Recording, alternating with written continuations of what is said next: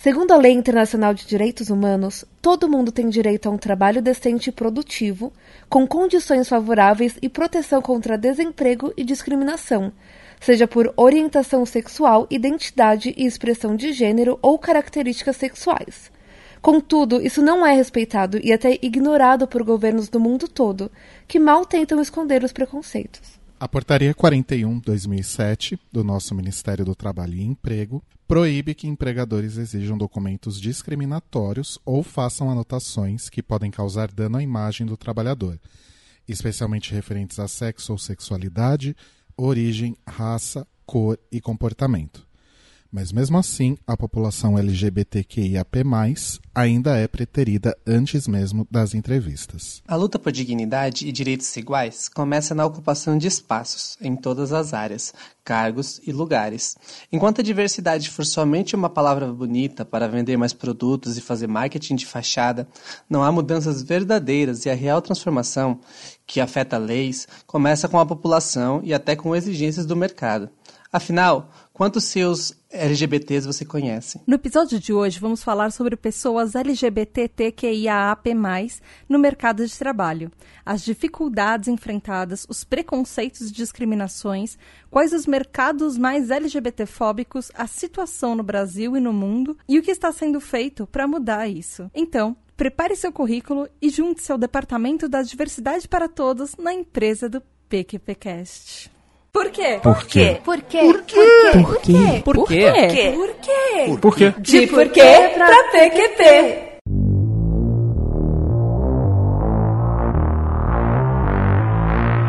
Fala galerinha PQPquesteira! Começando mais um De Porquê pra PQP, o podcast de ativismo e sociedade que explica os plot twists da vida real.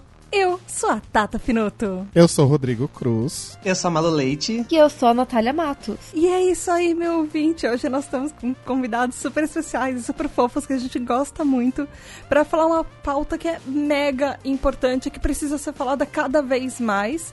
Afinal, a situação no Brasil não tá fácil de emprego. A gente sabe que tem muita gente desempregada e as coisas podem ser um pouco piores do que a gente imagina. Sobre o que, que a gente vai falar hoje, Ná? Eu detesto quando você me chama, eu sei que é tradicional. Desculpa. Nós vamos falar sobre LGBT e todas as outras letrinhas no mercado de trabalho. E para falar isso com a gente, tem umas pessoas que a gente gosta muito, que voltaram aqui no PQPcast para abraçar a gente, contar sobre as experiências e mercados de trabalho, que são o Rodrigo Caetano Cruz. Ele é formado em publicidade e propaganda, ele atua com gestão e marketing digital. Ele tem experiência nas áreas de inteligência, planejamento e estratégia. Ele também é músico multi-instrumentista, ele toca guitarra, baixo, teclado, bateria, instrumentos bizarros. É, e ele é lá dos podcasts The Libraries Open e do Data Music. Oi, Rô, bem-vinda de volta! Olá, amores! Bom, como sempre, eu sempre me sinto muito mais importante do que eu realmente sou quando a Tata me introduz aqui, né? Então, obrigado, Tata e Natália, mais uma vez pelo convite. É sempre uma delícia estar aqui com vocês. E é isso, vamos arrasar hoje. Ah, você sabe que a gente adora. Eu, eu tô querendo montar uma filial do Libraries Open aqui no PQP uma hora. Quem Ai, sabe eu não vamos. consigo. Vamos, vamos, vamos fazer isso acontecer. E também tem uma pessoa super especial que é a Malu Leite. Ela é graduada em letras português e inglês. Ela é docente na área de desenvolvimento social do Senac São Paulo. Ela é escritora e poetisa e autora do blog Malu Complica. E ela é mediadora de debates sobre gênero, diversidade e sexualidade. Oi, Malu, bem-vinda de volta. A gente tá com saudade de você. Olá, eu tô muito feliz de estar aqui de novo. Eu não sou a Ludmilla, mas cheguei. Ah, estamos aí para poder trocar essa ideia bacana. É um prazer estar aqui. Aliás, Gente. posso fazer um comentário? Ai, claro. Eu tô achando que eu e Malu talvez tenhamos algum parentesco aí, porque eu também, na verdade, sou Rodrigo Leite, né? É que o Rô trocou o nome com casamento, mas o Rodrigo era Rodrigo Não, Leite eu- Cruz. Eu nem tirei o Leite, ele, ele continua, eu uso mais o Cruz, mas originalmente eu sou Rodrigo Leite Cruz, olha só. Olha, eu tô descobrindo que eu acho que metade do país deve ser meu parente, então, porque eu não sabia que existia tanta gente com leite no nome. Eu achava que era só eu e a Cláudia Leite, mas. Mas esse é o parentesco que Ah, que você eu- ignora. Pois é. É, é, exatamente. Ah, o que eu não conto, a verdade oculta sobre o meu nome é que o meu nome não termina no leite, né? Ele tem um pinto que não tem como tirar. Uh, nem com casamento. E aí a família, nesse, nesse aspecto, é um pouco menor, mas do leite, tem um monte aí por aí. Tá parecendo Pois Silvio. é. E, gente, a gente não vai falar sobre os leites hoje, mas podia ser uma pauta.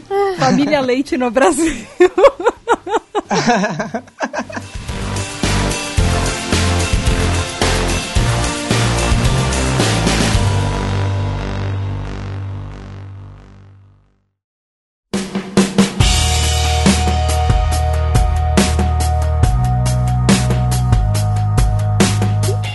começar assim introduzindo um pouquinho, falando um pouco como é que é a situação de mercado LGBT no Brasil. Por que que assim, é é importante a gente falar de mercado LGBT de trabalho especificamente e não mercado de trabalho no geral?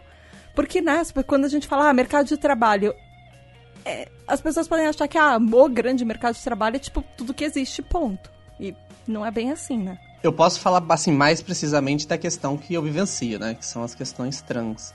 Ah, e de fato, quando a gente fala de transgeneridade dentro do mercado de trabalho, a gente tem praticamente um universo paralelo, sabe? Porque é como se fossem outras regras para as pessoas trans estar é, se inserindo nesse mercado de trabalho formal e conseguindo ter um emprego com carteira assinada, tudo bonitinho, como qualquer cidadão comum, ah, por conta única e exclusivamente da discriminação do ambiente formal de trabalho que ainda é bastante transfóbico.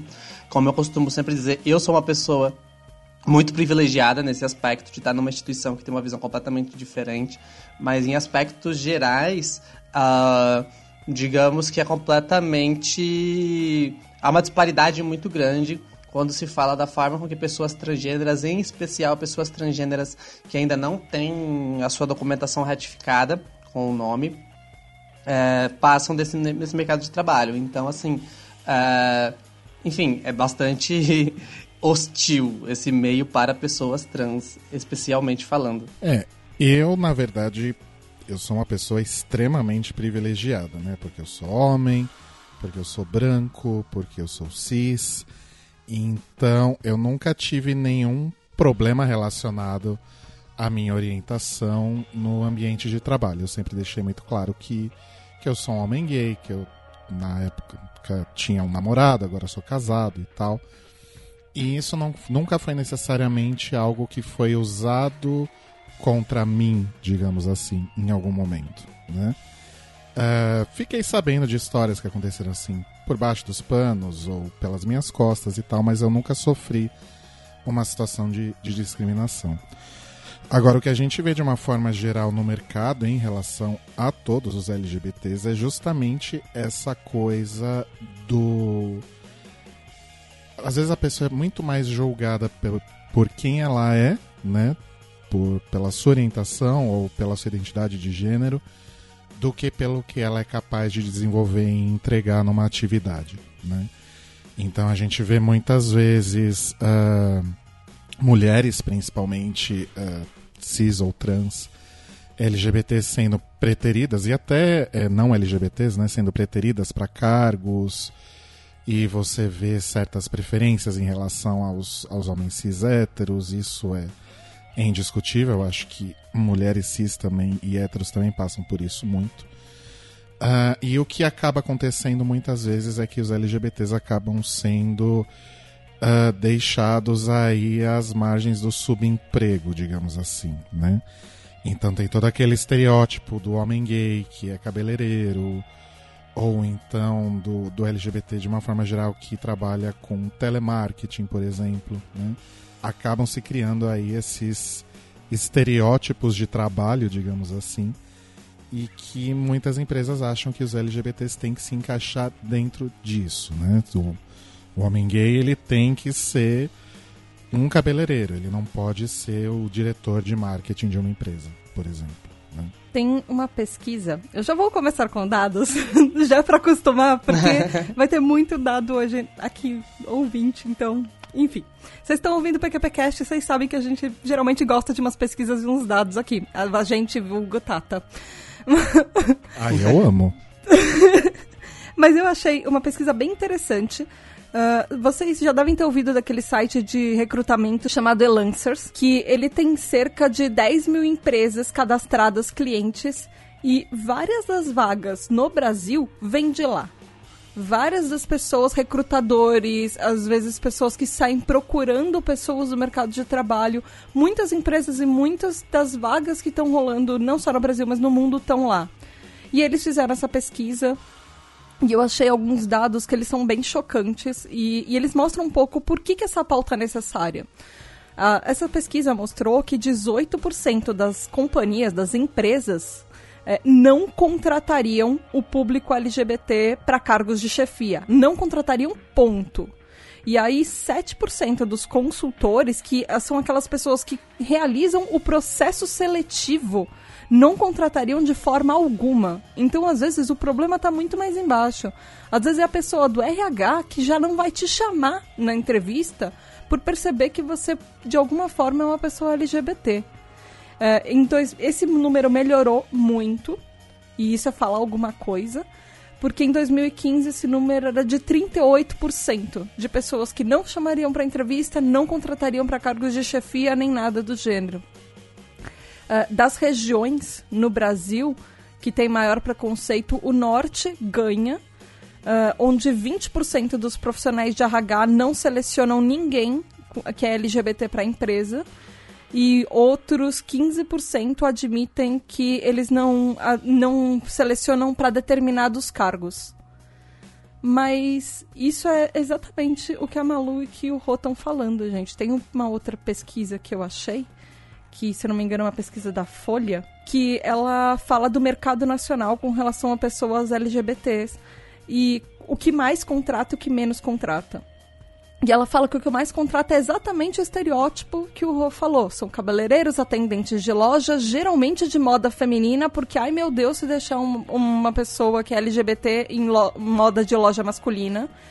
Uh, maquiador, comissário de bordo e estilista. Algumas dessas são, inclusive, alguns dos estereótipos que as pessoas tentam encaixar as pessoas LGBTs, por exemplo, aquele negócio de comissário de bordo é um homem gay. Uhum. Sim. E aí tem aqueles uh, cargos e aquelas indústrias que são mais. Uh, elas entram naquela masculinidade tóxica que elas são predominantemente masculinas, homens héteros cis. E aí são indústrias que menos contratam LGBTs, sem grandes surpresas, mas gerente financeiro, diretor de produtos, presidente de empresa, analista de sistemas e analista de crédito. Quantas pessoas dessas funções vocês conhecem que são LGBTs abertas? Eu, é eu vou ser bem sincera, eu não conheço, acho que a, ninguém ponto.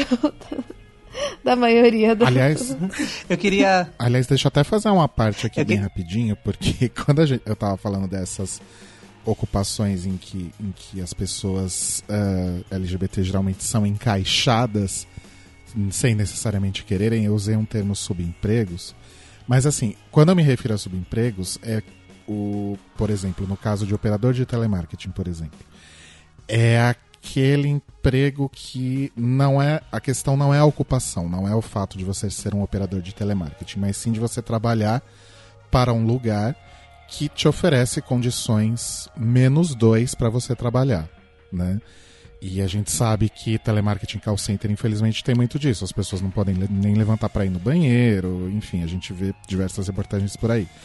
Então, uh, foi mais ou menos a isso que eu me referi. E a não é necessariamente meu lugar de fala aqui, talvez a Malu possa falar mais sobre isso. Quando a gente fala da população trans especificamente, essa situação é ainda mais complicada e essas profissionais ficam às vezes numa situação ainda mais vulnerável, que é, são as pessoas que acabam às vezes recorrendo à prostituição, por exemplo, né, como como forma aí de, de ter alguma remuneração. Você levantou a bola porque eu ia falar. é, Cara, eu, eu ia comentar justamente isso. Eu tentei ser um pouco mais sucinta na minha primeira fala, mas o que acontece é isso. O que eu percebo é que existe uma, uma diferença de tratamento para pessoas LGBTs cisgêneras e pessoas LGBTs não cisgêneras. É, por mais que você ainda consiga, é, por mais que você tenha que estar em trabalhos que são esses subempregos, como você mesmo colocou, as pessoas LGBT cisgêneras ainda conseguem esses empregos. É, quando a gente fala da população trans, da população não binária de um modo geral, uh, a gente tem justamente este obstáculo. Tanto é que é aquela estatística que eu sempre jogo na roda, né? É, 90% das é, pessoas trans, em especial mulheres trans e travestis, já estiveram ou estão na prostituição como única forma de sobrevivência. E, inclusive, é, existem muitas pessoas trans que, com, mesmo com bons currículos, não conseguem colocação no mercado de trabalho única e exclusivamente por ser trans. É, vocês estavam falando sobre essa questão de não ter pessoas LGBTs em altos cargos. Mas quantas pessoas trans você vê trabalhando em empregos formais? Que seja como uma vendedora, como uma é, atendente de telemarketing, ou qualquer um desses subempregos que ainda assim são empregos registrados. Raramente você vê. Entende? Então eu acho que quando a gente fala da, da população trans, o buraco é um pouco mais embaixo, porque ela tá, é uma população muito mais vulnerabilizada, muito mais marginalizada, justamente por não é, se enquadrar na cisnormatividade, que é meio que um pré-requisito para existir na sociedade que a gente vive. Então essas pessoas, elas mais do que é, estarem sob, subempregos, elas estão invisibilizadas. Tanto é que até um parênteses que eu gostaria de fazer, que é muito curioso. Quando a gente fala do, da interpretação do senso comum à sigla LGBT, geralmente as pessoas acham que LGBT só se trata de gay e de lésbica e não entendem que existem outras vivências LGBTs dentro, incluindo as pessoas trans, de tão invisibilizadas que estão essas pessoas. E mais uma vez eu bato na tecla. Eu estou numa posição muito privilegiada, porque eu sou uma professora numa grande instituição onde eu tenho todo o respaldo possível para poder executar o meu trabalho e ser avaliada única e exclusivamente pela minha competência e não pelo que eu sou, pela minha é, identidade de gênero ou por quem eu me atraio, qualquer coisa nesse sentido. Uh, mas eu sei que o, o, a posição que eu tô, ela é extremamente fora da curva, porque se você for procurar aonde estão essas pessoas trans, você vai ter dificuldade para achar. E quando achar, provavelmente elas não vão estar em lugares muito agradáveis. Esse dado que a Malu falou, o 20 inclusive, dos 90% de travestis e transexuais vivendo, ou que já viveram ou que estão vivendo ainda de prostituição, é um dado da ANTRA, da Associação Nacional de Travestis e Transsexuais. E é um dado extremamente importante para a gente parar e refletir o quanto a sociedade marginaliza pessoas que são que fogem de qualquer tipo de padrão que eles acham que tá no que eles querem. Ná, você quer falar? Quer completar alguma coisa? você está muito quieta. Eu tô ouvindo e aprendendo. que é o que você faz nessa situação. Eu, eu posso, tipo, eu posso contar historinhas, mas é, sinceramente, tipo, elas são é, de dar risada, porque é, tipo, eu não, não, eu não tenho o que falar, entendeu? Eu tenho que, que abrir, tipo, cada vez trabalhar mais na minha empresa para isso não acontecer. E, é, e cada vez que eu ver alguém sendo é, preconceituoso de qualquer maneira, é, não deixar passar sem, sem chamar a atenção da pessoa e explicar que isso não tá certo. Mas, tipo, que ela, que ela está agindo de, de, um, de uma maneira ignorante. Né? É, eu tenho um, um daque, aquele livro da de, de feminismo que, que, feministas não não usam rosa e outras mentiras. Tem uma comediante que ela é ela é negra. Eu acho que essa essa história é dela. Eu gostaria muito de lembrar o nome dela agora. Eu posso até depois pegar o, o nome certinho. Mas ela fala que é, durante muito tempo, tipo, não, não houve espaço, né, para as pessoas negras em qualquer lugar. Né? E, e na época ela tinha muito. Uh, ela, ela, ela, tipo, muitas mulheres negras tiveram que desbravar e, e lutar, lutar e assim, literalmente, né? Tipo, você ouvir 500 nãos e, e não desistir é, ser colocada para baixo qualquer momento possível e não desistir. E para outras mulheres poderem né, ter um pouquinho melhor e um pouquinho melhor e um pouquinho melhor. E ela fala uma coisa que me marcou muito, que é tipo, quantas vozes não foram perdidas nesse processo? É, quantas mulheres você nunca vai saber é, com material uh, maravilhoso que elas tinham e que nunca a gente nunca vai saber. Né? É, a gente tem o, o, Neil deGrasse Tyson, que eu amo também, que tipo, quando ele cresceu, a NASA não, não, não contratava é, astronautas negros. Simplesmente não era possível, não, não existia essa a, a mentalidade de, de existir, assim, astronautas negros. Então, quantas pessoas maravilhosas, gênios e. e meu, mesmo pessoas normais, sabe? Você, mas que não tiveram a, as, as suas vozes é, é, ouvidas, esse espaço foi negado para elas durante tanto tempo. É, por causa de um preconceito ridículo da sociedade, uma mentira que a gente conta um pro outro e o outro acredita e, e é tão nocivo, tão tóxico e, e tão ignorante, né? É, e é a mesma coisa que a gente, que a gente passa, não, continua acontecendo muito com a população negra. É claro que isso continua, mas é, hoje em dia é a, a, situação, por exemplo, das pessoas é, que são transgênero. É, é, elas simplesmente as empresas elas não nem pensam em abrir a, a, o espaço, né? Elas, é, tem muita gente hoje em dia que não, não pensa nem é, quem são essas pessoas, que, qual a luta que elas passam. É, é que, que, nem a Malu falou, tipo, o, o, o gay e a lésbica ainda, ela se tornou, se, se tornaram é, mais acessíveis, assim, para a população. Eu vou dizer ignorante porque é ignorância, é que tem, tem um tipo de ignorância que ela passa um limite é, e, e, ela se torna é, cruel. É uma ignorância que você é, enfia o pé na ignorância para poder ser cruel com o outro. Mas é, existe também a ignorância da. Simplesmente ela não teve acesso a pessoas falando outro tipo de, de conversa, não, não, consi não consegue entrar na, na cabeça dela. Mas é, é uma ignorância tóxica. E pelo, pelo menos alguma coisa já chega para essas pessoas, mas é um, tão difícil e tão ridículo. E é, tipo, a gente não devia estar tá nem falando sobre isso. Devia ser algo natural. Tipo, eu contrato seres humanos. É, é, Foda-se o resto, sabe?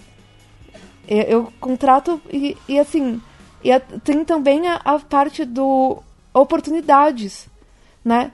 Porque é, a, a, a pessoa. Eu tô falando de pessoa transgênero porque ela é, é, a minoria da minoria. Tipo, ela é a mais oprimida, né? De todas as siglas, na minha opinião.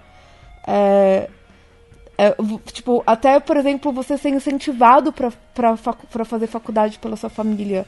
para você ser incentivado a arrumar um bom emprego. para você ter esse suporte familiar que uma pessoa. É, é, é tipo, é, cisgênero vai, que vai, vai ter naturalmente, né? Então, você começa errado, porque, tipo, tá bom, mesmo com o currículo, com, com a experiência, eu não consigo a vaga. Mas o, o, o problema é mais embaixo, porque a maioria das, das pessoas não tem o currículo. E, e a empresa tem que abrir esse espaço para treinar. Senão nunca, as coisas nunca vão ficar é, eu sinto que eu tô falando há três horas e eu falei que eu não ia falar nada. tipo, nunca vai arrumar se as pessoas não, não saírem da zona de conforto delas para fazer algo a respeito ativo, né? Não só é, falar assim, ah, na minha empresa a gente não vê diferença. Tá, mas o que, que você está fazendo para melhorar a situação? E existe uma coisa que é o que o governo está fazendo para melhorar a situação. Bom, esse governo a gente sabe que não está fazendo nada porque ele está tirando as palavras gênero de tudo quanto é coisa. Mas é, eu achei um dado de uma pesquisa que ele é do Ministério de Direitos Humanos. É, eles são dados obtidos pelas denúncias que o Disque 100 recebe. Só que esses dados, obviamente, estão meio velhos, eles são de 2017, que foi a última vez que conseguiram esses dados. Uh, e ele fala que a maior parte das denúncias pela população LGBT ela diz respeito à violência psicológica. Não é nem tanto violência física, mas são ameaças, são humilhação, são bullying. E aí tem um, um dado disso que eu achei interessante, que conversa muito com o que a Ana estava falando agora e, e, conversa muito com o que a Malu falou sobre a população é, trans que vai para a prostituição e que o Rô também falou, que fala que LGBTfobia é a terceira maior causa de bullying, segundo um, um estudo chamado Bullying e Homofobia. Deveria ser LGBTfobia, mas enfim, o nome do estudo é esse. É, que segundo a pesquisa nacional sobre os direitos do ambiente educacional no Brasil, feita pela última vez em 2016, 73% dos estudantes LGBTs já relataram ter sido agredido verbalmente e 36% já foram agredidos fisicamente. E a intolerância sobre sexualidade elevou 58,9%. Praticamente 60% dos alunos que sofrem agressão verbal a faltarem pelo menos uma vez por mês nas aulas. Isso não é só abalo psicológico, gente. Isso abala as notas da pessoa, isso abala a escolaridade. Isso começa na escola, no ensino fundamental, no sabe, fundamental 1. Não, que a, a criança pessoa... começa, se ela é diferente, ela começa a ser agredida. Ela não vai pra faculdade se ela vai fica assim. A pessoa, toda, toda criança e adolescente tem o direito de ir pra escola se sentir seguro. É o mínimo. Exato. Você, você tá indo para um ambiente seguro. Isso. E você decidir não ir aprender, não ir à escola porque você não se sente seguro, é, é, é, é. é uma violência sem tamanho. Porque a pessoa vai levar é. isso pro resto da vida. Tudo isso que vocês estão falando é o que tá por trás do contexto desses 90% de pessoas trans na prostituição. Porque começa com a família, que não acolhe, que não aceita essas pessoas. É, e às vezes acontece de fato dessas pessoas serem expulsas de casa. E aí não tem um amparo escolar também. Esses dias atrás eu estava conversando com uma amiga que é professora. E ela estava contando que ela, tem uma aluna trans e que a direção da escola se recusa a reconhecer a identidade de gênero da menina e continua mantendo o nome dela é, que ela não se identifica nas, nas, chamadas, continua tratando ela por pronomes masculinos e meio que incita os alunos com esse sistema que, que não dá esse respaldo para ela a tratar, a tratar ela inadequadamente. Eu, eu pude presenciar uma situação parecida, é, porque um dos lugares que eu já dei aula é, foi dentro da Fundação Casa. Eu dava os cursos de formação profissional para os adolescentes. Lá eu atuava em unidades masculinas. E dentro dessas unidades eu tive uma aluna trans que estava dentro de uma unidade masculina aonde a identidade de gênero dela era completamente desrespeitada pela própria instituição. E isso acabava é, motivando os meninos, os internos, a não respeitá-la também, a ponto de um outro interno que ter, que ter quebrado uma cadeira nas costas dela dentro da sala de aula de uma professora colega minha. Como assim? Sim, porque é, é, é, é nesse nível de, de falta de respeito. Porque você cria uma, uma mentalidade de manada. E você cria um tribalismo. E Exatamente. você fala. Você, a, a, o líder tá falando que, que não aceita. Então o rebanho vai, vai agir da maneira que eles são esperados que ajam até chegar escalonar. Exatamente. Se a voz, se a voz aqui dentro, que é autoridade, que sei lá, seja a direção da escola, seja a gestão da Fundação Casa, seja onde for, tá falando que tá certo o meu preconceito. O presidente. O presidente que seja, exatamente, muito bem colocado. Ah, então tá tudo bem eu ser preconceituoso, eu tratar com ódio, eu agredir essas pessoas. Inclusive, fazendo um paralelo também com o que a Natália trouxe da história da, da moça negra, é uma coisa que eu também sempre falo. É, quando eu falo dessa questão da, de gays e lésbicas estarem numa posição de privilégio, se dá também em situações que eles podem ser prejudicados por conta da sua orientação sexual. É, você consegue se você precisar, se for um, um mecanismo de sobrevivência, é, disfarçar a sua orientação sexual. Você não precisa necessariamente sair falando aos quatro cantos do mundo que você é gay ou lésbica. E se você não for uma pessoa que carrega no seu comportamento estereótipos muito gritantes que as pessoas identificam é, como o, o arquétipo do gay ou da lésbica, você consegue, por exemplo, ir para uma trans, é, entrevista de emprego e passar tranquilamente sem precisar citar isso. É, com as pessoas trans é diferente. É o que eu costumo sempre dizer. Da mesma forma que uma pessoa negra não consegue sair menos negra na rua para poder não sofrer racismo, uma pessoa trans, na maioria das vezes, não consegue sair menos trans de casa é, para não sofrer transfobia. A não ser que ela tenha uma passabilidade cis muito legal, que ela consiga sair ilesa dessas situações e tenha os documentos ratificados no caso de um processo seletivo para não ser barrada, porque isso acontece, uh, da pessoa ter uma passabilidade cis legal, ela faz todo o processo seletivo quando vai apresentar os documentos não está ratificado, é identificado que ela é uma pessoa trans e ela é reprovada mesmo depois de já ter sido aprovada em todas as etapas do processo. Uh, então não tem como a gente ser menos trans. Eu mesmo eu não tenho uma passabilidade cis ok. E eu percebo que às vezes o tratamento para comigo nos lugares ele é diferente. E é uma coisa que não está no meu controle vir à tona, se tornar uma questão ou não. Porque a minha identidade de gênero, isso está na minha cara. Então, eu não tenho como disfarçar isso para me proteger de certas situações. Quando a gente fala da questão de orientação sexual, se você realmente tiver necessidade de querer, você ainda tem como recorrer a essas estratégias. Uh, mas é, é, relacionado à transgeneridade, a gente não tem como, porque é o que a gente é. E não tem como eu, eu, eu fazer de conta que eu sou menos trans para poder passar desapercebida. Lógico, existem pessoas que às vezes até conseguem é, para processos seletivos. E é uma estratégia que pessoas trans, inclusive, é. utilizam. De não se identificar como transgêneras num processo e só. Só, só vou fazer um, um parêntese. O que você está me falando é que eu, a pessoa tem que se autoagredir, ao, a, tipo, fazer uma violência do, é, para ela mesma, de quem ela é, para poder ter um emprego no Sim. lugar onde ela vai passar Sim. a maior parte da vida dela, das horas da, do dia dela. De 8 a 10 horas por dia, pelo menos. Aliás, é, aqueles dados que a Tata falou agora há pouco sobre a violência psicológica e tudo mais. Então, gente, isso é tipo mais uma quinta-feira na vida do, do LGBT, né? É o que a gente passa aí diariamente, alguns em, em maior ou menor escala. E isso é muito triste porque a partir do momento que você não se sente seguro, por exemplo, num ambiente, uh, numa escola, num curso ou mesmo no ambiente de trabalho, como que você vai conseguir se desenvolver, né? E como que você vai conseguir ter um, um, uma carreira, por exemplo, se você tem que lidar com esse tipo de coisa todos os dias. Como né? que você sai não odiando todas as outras pessoas. Isso é tudo culpa do homem cis hétero opressor, que é uma raça que tem que acabar, né, gente? Estamos aí lutando pelo fim do homem hétero. A gente vai chegar lá em algum momento.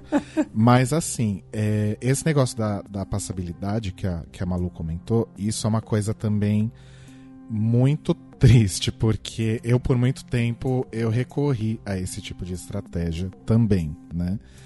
E com o tempo, eventualmente, as pessoas acabavam descobrindo que eu era um homem gay. Hoje em dia eu já não, não faço mais isso. Tipo, se eu vou para uma entrevista de emprego, aí quando chega naquela hora do fale um pouco sobre você. Aí eu falo do, da minha vida, da minha casa, que eu moro com meu marido, blá blá blá. Só que hoje eu estou, ainda bem, num momento da minha vida e num momento profissional que eu posso fazer isso. Agora, o, o LGBT, por exemplo, que vem da periferia que está desempregado há meses e que precisa muito desse emprego para poder colocar comida na mesa da família, ele não vai. É, ele vai se submeter a essa autoviolência, digamos assim, como a Natália falou. Ele vai tentar usar uma estratégia de passabilidade porque ele precisa muito daquilo, né? Mas muitas vezes, eventualmente, ele não consegue uh, fazer isso por, sei lá, por questões de, de comportamento, às vezes por ter algum comportamento mais estereotipado, digamos assim, como a Malu comentou, e ele vai ser notado, digamos assim, e ele não vai conseguir essa vaga porque ele é um homem gay, uma mulher trans, uma mulher lésbica. E isso é deprimente, assim, extremamente uhum. deprimente. E um crime, inclusive, tá? Exato, exato. Era, era exatamente o ponto que eu ia puxar, Ana. Obrigada. Lembrando que o Ministério do Trabalho e do Emprego, na portaria 41 de 2017, que ela é de 28 de março de 2017, fala artigo 1 que é proibido a discriminação de trabalho. Está lá o, que eu acho assim muito nebuloso, é uma coisa que eu sempre questionei é que é como se fiscalizar isso, porque, porque não dá pra, o melindre é... das empresas é, é justamente esse, a pessoa ela reprova, mas ela não vai reprovar falando, ah, não, não te contratei porque você é trans, porque você é gay, porque você é isso, por você é aquilo. São sempre alegados motivos genéricos de não atender ao perfil ou qualquer coisa nesse sentido. E aí como que você vai mapear essa discriminação? Para mim isso sempre foi muito nebuloso, sabe? Porque Óbvio, se, você, se a empresa fosse uma real confessa que tivesse dizendo o porquê que ela não tá contratando, ok. Mas se não tem esse, esse, esse critério, como é que fica? É, e esse negócio da passabilidade, uh, fazendo um paralelo e puxando uma sardinha pro meu lado, Uh, passabilidade é uma coisa que não é, não são só pessoas LGBTs que têm. Por exemplo, eu tenho um transtorno mental e eu sei que eu, entre as pessoas com deficiência, sou a pessoa que mais tem passabilidade porque você não consegue olhar para a pessoa e falar: "Ah, você tem cara de TDAH". Você não faz isso. Então eu uso a minha passabilidade para passar em entrevista de emprego para não pegar uma vaga de uma pessoa com deficiente, porque primeiro TDAH não é aceito ainda no Brasil como uma deficiência. Segundo, as pessoas, assim que elas souberem que eu tenho um transtorno mental, elas já não vão me selecionar e elas já vão, vão falar exatamente o que o Rô e a Malu falaram. Ah, a gente não selecionou você porque entre aqui, desculpa, X padrão, que o seu perfil não estava selecionado para vaga. Então, é uma coisa que eu escondo nas minhas entrevistas de emprego. E a, as pessoas a, acabam acostumando, querendo ou não, a fazer isso em diferentes níveis e para diferentes coisas. Porque você precisa de um emprego, você precisa que aquela pessoa que está te entrevistando ache que você vai ser a, perfe a pessoa perfeita, ideal e mais inteligente para a vaga. E você tem que ser o que ela quer. Você não tem que ser o que você é. E isso é muito agressivo. É, eu lembro quando a Jéssica estava procurando emprego na Nova Zelândia é... Jéssica, irmã da Natália. É, Desculpa. É, ela, ela falou, é, tipo, ela tava é, em um relacionamento sério, né? Eu, e eu perguntei, tipo, eles te perguntam se você quer ter filhos, se você vai ter filhos. Ela assim, ela ficou horrorizada.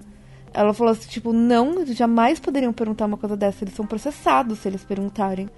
Então, é uma questão realmente governamental de leis que exija, inclusive, tipo, na entrevista, você simplesmente não tem que abordar a, a, a, a sexualidade ou a, se a pessoa é... A vida pessoal da pessoa, da, da, do candidato, sabe? É, sei lá, se a pessoa é transgênero ou não, se a pessoa é, é, Sabe, tipo, são coisas que você não tem que perguntar. Tipo, o que, que tem a ver com qualquer outra coisa, entendeu? Com a habilidade dela. A questão é que, no caso de, das pessoas trans, é muito comum é, isso não precisar é, sim, ser abordado. Tá, tá lá que nem, que nem a, a pele negra. É, você não tem a, a opção de, de ocultar essa, essa informação.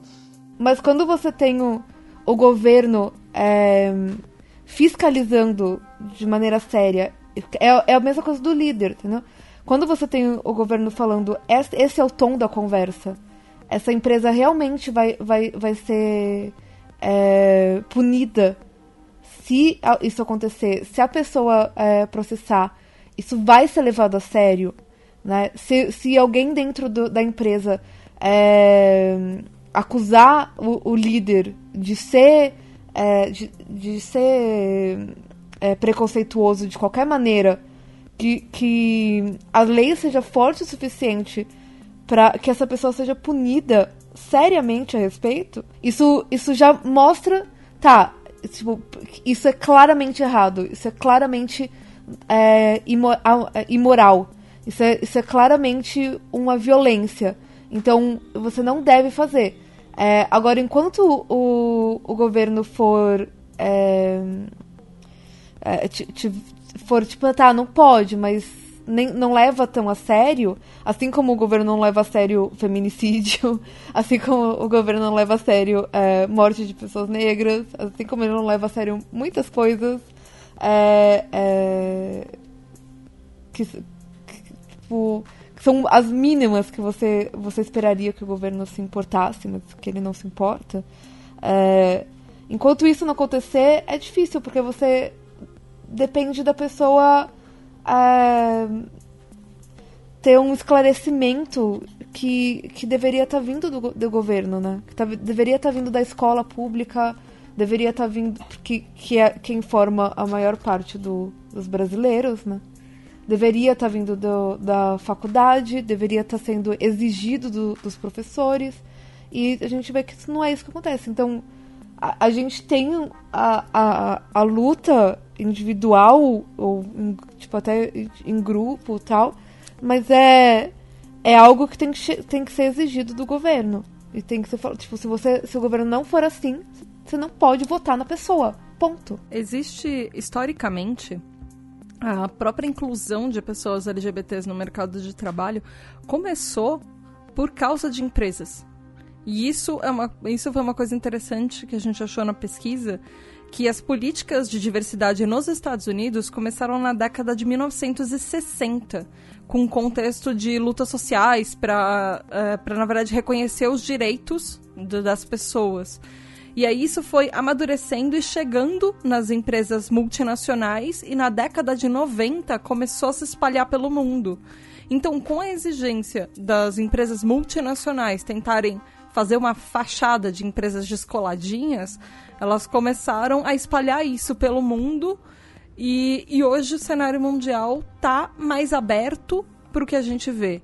O mercado uh, hoje vê uh, como uma vantagem ter, uh, de, ter um departamento de diversidade. E, ele, e as empresas geralmente descrevem isso como são empresas mais engajadas e inovadoras no mercado, porque elas falam que uma coisa é certa, uh, trazer pessoas diferentes para seu ambiente de trabalho aumenta a criatividade, aumenta a produtividade da empresa. Isso foi inclusive um estudo do Ricardo Gonçalves Sales, que ele é mestre em ciência da comunicação na USP, e ele tem dissertações sobre política e respeito à diversidade sexual no ambiente de trabalho e um doutorado em Relações Públicas e Política eh, de Respeito à Diversidade LGBT nas organizações. E, então tem coisas sendo feitas sobre isso, mas ainda é muito pouco. Eu só acho triste que uma coisa que deveria ser simplesmente a sua mera obrigação vira uma coisa celebrada, do tipo, uau, tal empresa está abrindo vaga é. Exato. pra LGBTs. Exato. Exatamente. Ou fez é o mínimo, filho. Exatamente. É. É. Uhum. é que nem, por exemplo, a minha, a minha situação, quando eu, eu conto para as pessoas é, a forma com que o meu trabalho me trata, a galera é, enxerga como uma coisa, uau, nossa, que lugar maravilhoso para se trabalhar, mas teoricamente era é. para isso ser o básico né, que é o reconhecimento da minha identidade, dá todo o respaldo para fazer o meu trabalho da melhor maneira possível, independente de quem eu seja. Mas a situação é tão precária que o Tem que, que ficar agradecido ser por um obrigação, de dignidade. É, exatamente.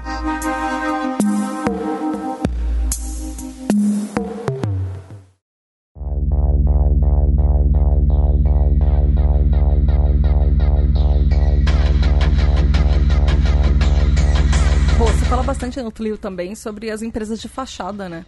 As empresas, exatamente o que você acabou de falar, de, da empresa abrir isso, falar, ai meu Deus, nossa, que empresa engajadinha. E, e aí elas participam de, da parada LGBT e fazer uma fachadinha e acha que tá tudo bem, enquanto tem várias dessas empresas que estão sendo processadas por discriminação de funcionários, coisas assim. É, exatamente. É, são aquelas empresas que, principalmente nessa época que de Pride, né, de mês do orgulho LGBT e tal, elas fazem uma série de campanhas em prol dos LGBTs e ai, porque vamos respeitar as diferenças, etc. Muda a marca, põe a bandeira ali. Mas ali no, nos bastidores você sabe que não é exatamente uma empresa muito amistosa para LGBTs trabalharem. Né? Tem também os casos, por exemplo, de grandes marcas que fazem campanhas de pró-LGBTs e de patrocínio e etc., mas que, que não reconhecem de fato seus funcionários que são LGBTs, né? É, eu posso falar só um, uma marca para não claro. dar muito, muitos processos? Um processinho só. né? o, o, Itaú anda muito nessa vibe de uhul, nós somos pela diversidade, mas teve aquele caso bastante famoso de pouco tempo atrás, acho que nem faz tanto tempo, que demitiram um, um, gerente porque ele era homossexual, né? Alguma coisa assim. Que ele postou uma foto nas redes sociais com Isso, um marido, exatamente. alguma coisa assim. Exatamente. E agora vem querer uhum. advogar pela causa. eu acho que eles pensam que a gente tem uma memória muito curta. Não, não sei, ou que a gente é imbecil. Eu não, Ah, não teve, sei qual é a teve gente que começou a fazer é, paradas gays, é, tipo, meio que tipo, separadas das paradas maiores, por causa da, da quantidade de empresas que estavam é, participando junto na, na parada. Que, tipo, e eram empresas assim que apoia fracking, é, que polui o solo, né? Tipo, empresas tipo, totalmente é, evil, totalmente. é, eu não sei falar essa palavra. Malignas. Exato. Exato. Malignas. É, E lá, esse tipo, fala assim, movimento é, somos, somos LGBT. Tipo, gente. A parada, É, é a parada no ano passado, Tchau. né? Que É. teve a, ba- a bandeira da, de Israel. Esse é um movimento que tá rolando bastante lá fora, de tipo, criar essas paradas separadas, assim, digamos, sem nenhum tipo de influência ou apoio de, de patrocinadores ou marcas. Eu acho que não chegou aqui ainda. Eu acho que o Brasil ainda não, não, não entrou muito nessa vibe, mas isso é um, é movimento que tá ficando bastante forte lá fora, de fato. Esse negócio da bandeira de Israel, eu vou. Eu vou deixar pra lá. Já- deu treta no passado, eu vou ficar quieto. É, Sabe tem que a gente não coisa- foge muito de treta aqui. né? A gente já fez um episódio inteiro falando de Israel. A gente É. já perdeu. A gente, a gente já fez o episódio gente tinha que inteiro. perder por é, isso. A gente fez o É, episódio inteiro é, contra Israel. Foi, foi, foi esse episódio. É, não, é que esse rolê foi muito errado, porque todas as pessoas que eu vi que estavam ali levantando a bandeira, no caso, a bandeira de Israel, era uma galera que tava ali provavelmente sem ter a menor noção do que estava acontecendo, do que que tava advogando a favor, sabe? E isso foi relacionado a uma, alguma coisa do Alexandre Hertkovich, alguma coisa de Ah, sim, era, É. era alguma coisa de moda. Eu acho que era É. do- uma coleção do Hertkovich nova, alguma coisa CIA, assim. se eu não me engano. Ai, não sei. Agora eu já, já não, não lembro direito. Mas eu vi as pessoas ali no meio e eu pensava, gente, eles não têm a menor noção do que que eles estão colocando o nome deles ali a favor, sabe? Tipo, pra eles era basicamente isso, lançamento de uma coleção do Hertkovich pra CIA ou qualquer marca que fosse, eu não lembro agora a marca. É, e não um Então- estado que reprime pessoas LGBTs. Então isso me deixou extremamente. Sei lá, eu não, eu simples- na, na época eu simplesmente não entendi. Eu, inclusive, vi pessoas ali que eu conhecia, que não são necessariamente amigos, mas que eu fiquei com vontade de me mandar uma DM do tipo: Gata, gata, o que, que, tava, que, que tava rolando ali? Me conta, sabe? Tel Aviv tem uma das maiores paradas LGBT. Uhum. Tem, tem, um, tem uma presença grande. Mas Israel em si é visto como um país. é, é, é, a religião e o país não, não são. Não, não existe diferencial. E a religião é, judaica é, é, fala que, que a, a homossexualidade é, errada. Então, como é estranha. Uma coisa que é importante a gente falar aqui, ouvinte, é que no mercado internacional, assim, no mundo inteiro, por que, que essas discriminações acontecem? Porque não existem, ah, na maioria dos países, não existe lei específica que, que proteja pessoas LGBTs no mercado de trabalho. A gente já está lutando tanto, já lutou tanto, na verdade, para no Brasil conseguir a criminalização do preconceito. Imagina conseguir a criminalização do preconceito no ambiente de trabalho. Aí já vão mais, sei lá quantos anos. Mas Ah, você não, no mundo. você não consegue evitar assédio sexual, você vai conseguir É, evitar exato. preconceito. Fico pensando o seguinte, que me desespera um pouco. Ah, se a gente vive num país onde a maioria da população se declara negra, eh, e a gente ainda tem um racismo estrutural que é muito latente. Fortíssimo. Fortíssimo. Quem dirá é, essa preocupação com as questões das pautas LGBTs e especialmente das pessoas trans, que são uma minoria também numérica ah, dentro do nosso, do nosso cenário brasileiro aqui. Então, isso me desespera muito, sabe? Quando eu começo a fazer esses paralelos, porque eu fico pensando, cara, se nem o preconceito para com a maioria há políticas efetivas para poder combater isso, quem dirá conosco que estamos numa posição muito menos é, representativa em, questão de quantidade de pessoas afligidas. Mas, é, mas exatamente por causa desse, desse preconceito estrutural que uh, o governo se safa de fazer coisas do tipo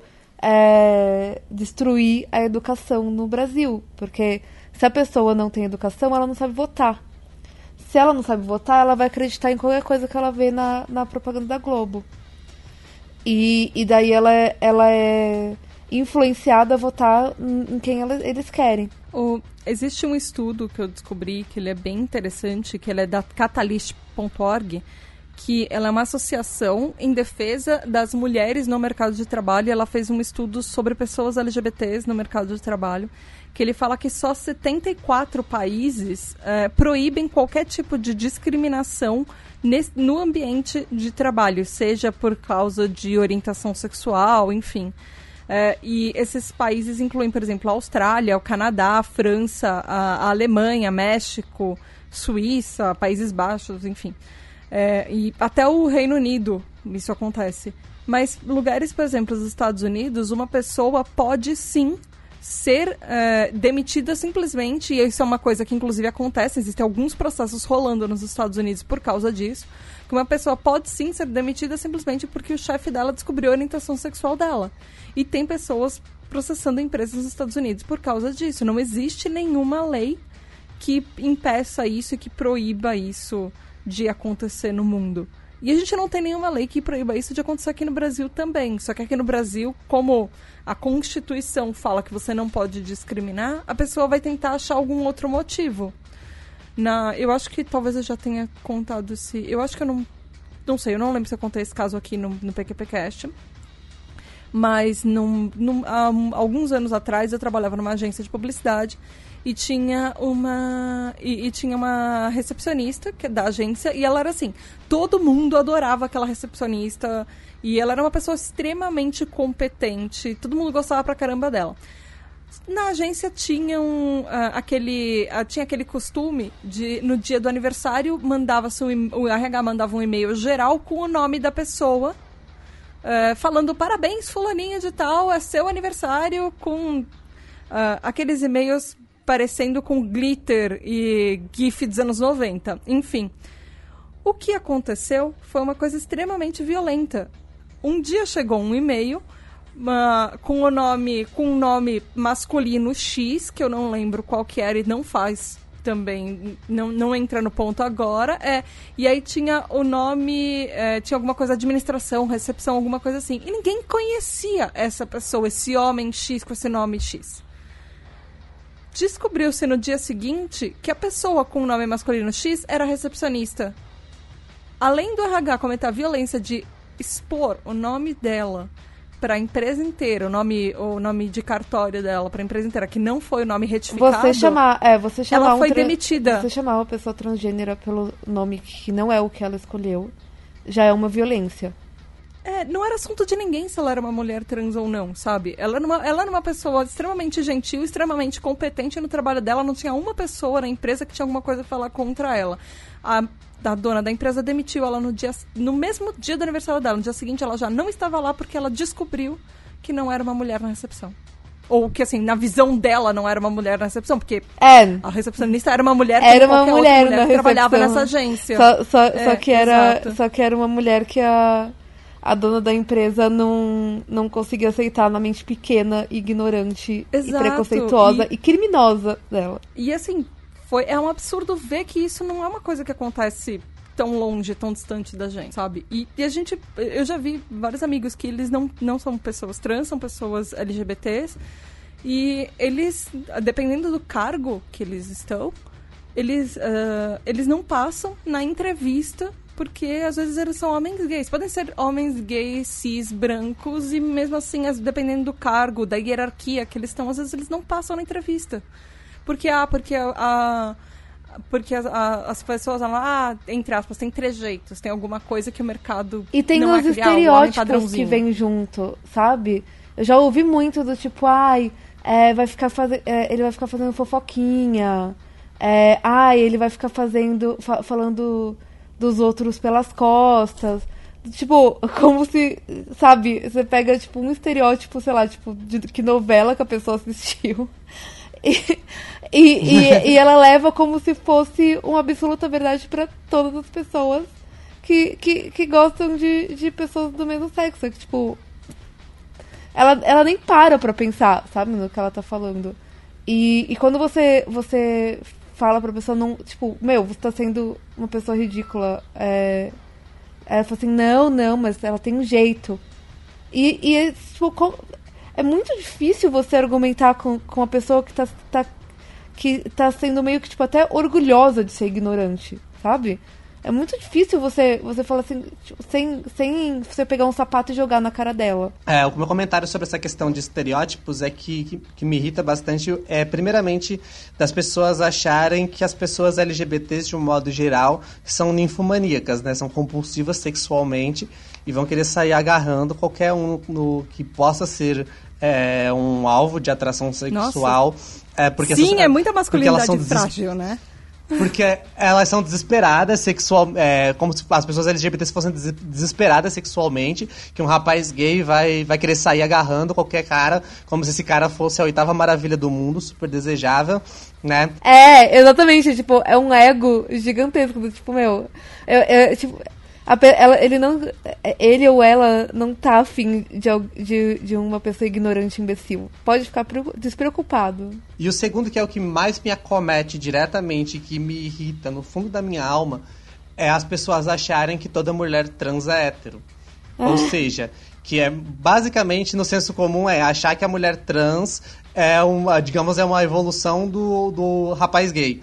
É, que a mulher trans sempre vai se interessar por homens. Gente, eu tenho um mínimo de juízo, eu não tenho o menor interesse por homem. Ah. E os caras fazem os.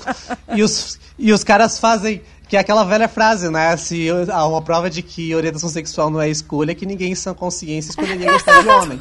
Ah, Muito bom. Eu tenho a sorte de não me atrair por homens, mas a galera acha que toda mulher trans é, além de ser a, a ninfomaníaca compulsiva sexual, que vai querer sair agarrando qualquer um no, no meio da rua, vai automaticamente, por ser uma mulher trans, ter atração por homens. Isso porque a gente nem ah. vai entrar na seara do que as pessoas falam das pessoas bis e das pessoas pans. Porque Exatamente. aí a, o preconceito é muito maior. Então, no, no caso, por ser uma mulher trans lésbica, eu percebo que há inclusive um preconceito dentro da própria comunidade LGBT, em especial dentro do meio lésbico. Mas aí também é uma outra questão que faz com que a minha identidade de gênero, aliada com a minha orientação sexual, é, deixe a coisa bastante complexa. Mas quando a gente fala de sociedade de um modo geral, do senso comum, tem sempre esse pressuposto errôneo, né? E que, parte, e que cai do, num estereótipo de que a mulher trans é a ninfomania, que está querendo transar a qualquer momento, e que ela vai se interessar por homens. No meu caso, não é nenhuma das duas coisas. ah, mas enfim, eu queria só, só, só é, bater nessa tecla, porque talvez o ouvinte que está escutando seja uma pessoa que ache que é isso, que a mulher trans é, Espero que não seja. Acredito que por estar escutando um programa dessa qualidade sejam pessoas um pouquinho mais evoluídas. A gente evoluídas. acha que eles não, ah... não, passaram de alguns episódios atrás, assim. É. Eles não passaram do é, Instagram, na verdade. Que... É, pelo que eu entendi, é, é, é, tipo etapas, né? Que vai tipo selecionando quem, quem resiste é, ao podcast. Basicamente. Ah, mas é isso, assim, porque eu acho que tem muito desse, desse, dessa ideia de que a mulher trans é um rapaz gay que transicionou para poder pegar homem mais fácil. E que não tem nada a ver, e que é uma outra questão, e que existem mulheres trans lésbicas que nem essa beldade que tá falando. Lésbicas, tipo, é, bissexual, pan, o que elas quiserem ser, inclusive. Exatamente, ótimo complemento. Pô, o que, que você acha? Eu, acho inter... eu achei interessante isso que a Malu falou sobre essa questão, por exemplo, do. A... É, existe uma grande dificuldade das pessoas de uma forma geral, das pessoas normativas de uma forma geral, de entender que não existem tão poucas caixas quanto elas acham que existe, né? E eu acho engraçado também essa coisa do esperar que por tal, por tal pessoa ser X, ela vai ter um comportamento é, Y, digamos. E acho que a gente pode comparar isso, por exemplo, com mulheres de uma forma geral, independente de serem cis ou trans, hétero, bi, homo, etc. Que é aquele velho uh, conceito de que ai, mulher é muito fofoqueira, né?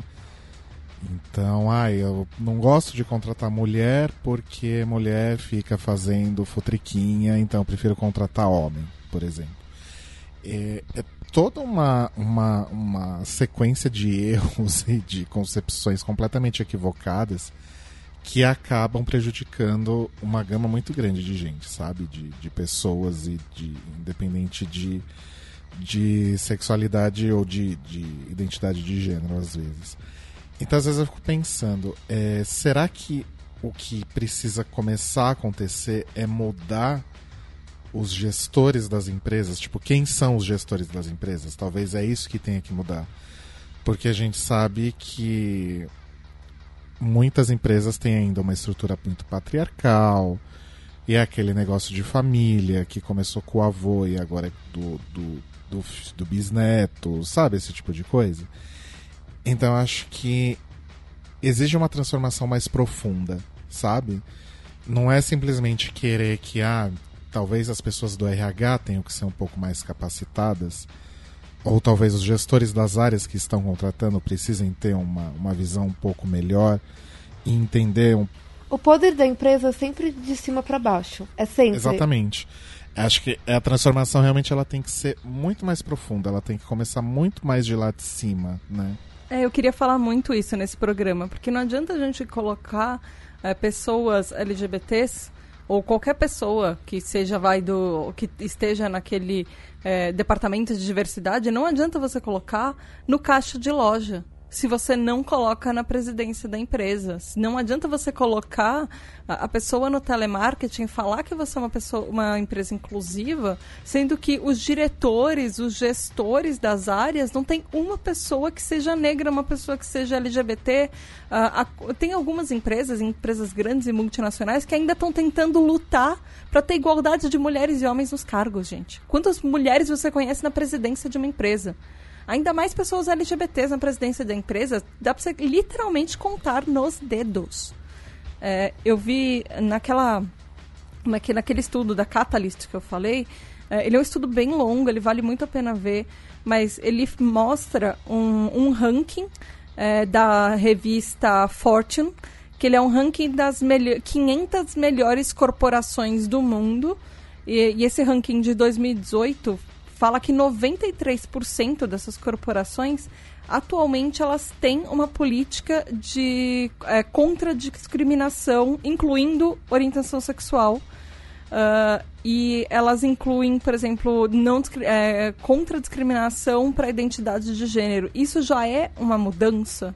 Algumas delas trazem alguns benefícios, por exemplo, que incluem é, 50% dessas empresas dão benefícios para o parceiro, então elas já incluem, algumas delas incluem já mari os maridos e os parceiros das pessoas, ou, ou as esposas, as parceiras das pessoas LGBTs.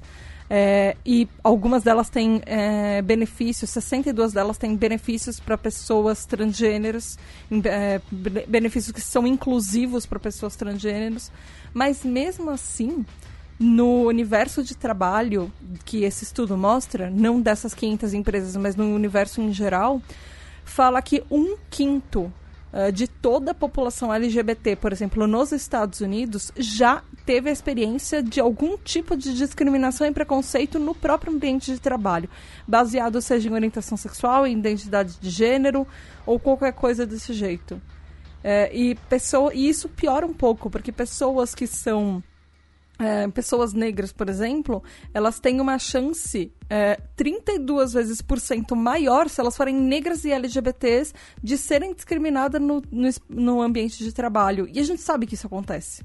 Elas são 32% mais chances de ser discriminadas do que uma pessoa que é branca e LGBT. É, as pessoas brancas e LGBT são 13% discriminadas enquanto as negras são 32%. É, não, não existe uma igualdade, sabe? E isso é muito preocupante. A gente está em 2019, gente. São pessoas. Tinha que ter tá arrumado essa bagunça faz algumas décadas. 500 anos. Nossa, eu lembrei de uma situação agora. É, na última agência que eu trabalhei, antes de sair da, da vida de agência, eu tava. Aleluia! Nossa. Eu só espero um dia não ter que voltar, mas nunca diga nunca, né? É, eu tava fazendo uma seleção para algum cargo de, de, Acho que era analista de saque, não sei. Enfim. E que era dentro da. O saque era dentro da minha área, vai entender por quê. E aí é, eu recebi uns currículos tal, e aí veio uma moça é, fazer entrevista. Ela era uma, uma mulher negra. E eu olhei o currículo dela e falei, gente, que currículo incrível, né? Tipo, ela tava fazendo pós, ela tinha passado por várias agências fazendo coisas legais, assim, mas eu vi que ela tava algum tempo parada e os tempos de, de, de, permanência nos lugares eram pequenos, mas até aí tudo bem, porque mundo de agência é assim, né? As pessoas acabam não ficando muito tempo no, nas mesmas agências. E só que assim, ela era, tipo, ela tinha um currículo muito, muito, muito bom assim para a vaga que eu tava pedindo. Na verdade, era para ser alguém, eu tava esperando alguém mais júnior e tal, etc. E aí eu perguntei, nossa, mas é, você acha que essa vaga vai ser legal para você? Porque é, você tem experiência para fazer outras coisas muito mais legais e tal, enfim. Ela falou: olha, é, eu até concordo em partes com você, mas o fato é que eu preciso trabalhar. Porque eu não tô conseguindo emprego. Aí eu falei: ok. Então o buraco é muito mais embaixo, né? E, enfim, por que será que ela não estava conseguindo emprego, né, gente? Mesmo com o currículo daquele? Porque ela é uma mulher, porque ela era ela é negra. É, não, não entrei em detalhes com ela na conversa sobre, sobre vida particular dela, sobre orientação, nada, mas enfim.